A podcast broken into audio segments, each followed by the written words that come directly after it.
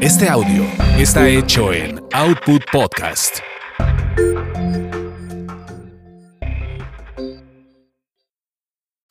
Lo que se quedó en el tintero. Lo que se quedó en el tintero. Con Víctor Hugo Sánchez. 30 años de memorias y recuerdos del mundo del espectáculo. De aquella noche, solo recuerdo los gigantes cerdos que adornaban la parte alta del escenario. Aquella, como otras varias, estuve sin estar. Era 1994 y yo, recién salido del equipo de prensa de Ocesa, en el que se habían quedado amigos míos, tenía acceso a todos los conciertos de la empresa. Uno, porque era periodista y escribía las crónicas de los shows, y la otra, pues era amigo de Marcela Gómez Alce y de Gabriel Gilbert y me daban siempre excelentes lugares y ciertos permisos. PAN solíamos llamarnos aquel grupo de universitarios casi recién colocados en medios. No conozco nada de Pink Floyd, solo otro ladrillo en la pared y me aburriré al extremo. Pues tráete algo y vemos cómo le hacemos para entrar acá bien grifos. En aquellos años, iniciado yo en el mundo de la droga, había invitado a varios amigos a meterse de lleno en esa vertiginosa locura y siendo yo quien compraba la mercancía, pues les regalaba como si tal la cosa. Llegué a la oficina de prensa del Palacio de los Deportes, donde tenía acceso a estacionamiento y lleno de nervios pasé la inspección de los Lobos, el grupo de seguridad OCESA que gracias a haber trabajado ahí me conocían y bueno, pues me daban permisos. ¿Qué trajiste? Mota y cocaína. Alcohol nos darán, ¿verdad? Y sí, en esos eventos y en aquellos años se había quedado la sana costumbre de dar de beber al sediento, dar de comer al hambriento y en unas carpas aledañas a los escenarios, la atención a prensa era inmejorable. Única, hay que decirlo. Así que la fiesta estaba cantadita. En ese entonces, para facilitar la actividad de prensa, un autobús nos transportaba del Palacio de los Deportes a lo que ahora conocemos como Foro Sol, así que teníamos escasos cinco minutos para enfiestarnos y llegar al concierto. Gabriel y yo entramos al baño de prensa del Palacio de los Deportes, fumamos marihuana, nos dimos un jalón de cocaína y nos trepamos al camión. Güey, no conozco ni una pinche canción. Pues llevas como media hora canta y canta, al parecer te las sabes todas.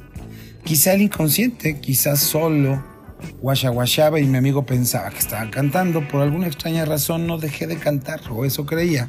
Todo el maldito show del que solo recuerdo unos cerdos flotantes y que en mi libreta apuntaba y apuntaba frases sin sentido que al día siguiente utilizaría para escribir mi crónica en el Heraldo de México. Para colmo de males, mis malditas crónicas sean alabadas al interior del diario y fuera de él.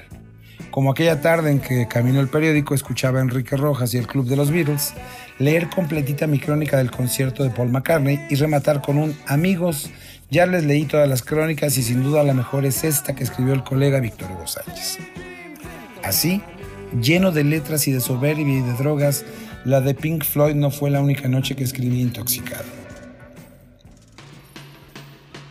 Antes de salirme del Heraldo de México para ir a la prensa de Televisa, los Rolling Stones habían anunciado concierto en México. Imperdible. No porque me gustaran, ni tantito. De hecho, he contado en su conferencia de prensa estaba yo más atento a las edecanes de Coca-Cola, mis favoritas para ligar en aquellos años, que en lo que decían Jagger y sus compinches.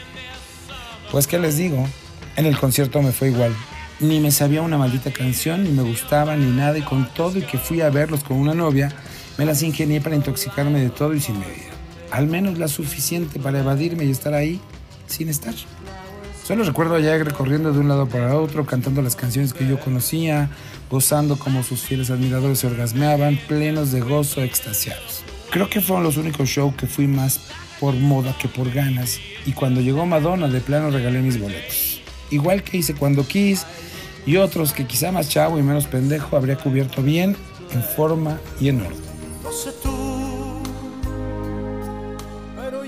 Ya casado y sin tener que redactar una nota para un diario, mi esposa me pidió que la llevara a ver a Luis Miguel. Yo, que antes de eso tuve una comida con Fabián Lavalle, llegué al concierto medio jarra y apenas me vieron los colegas de la fuente me dijeron, nos echamos un tequila y entramos. Dejé en su lugar a la madre de mi hija, le dije voy a echarme un trago con mis cuates y regreso. Y no, nunca volví. Nunca.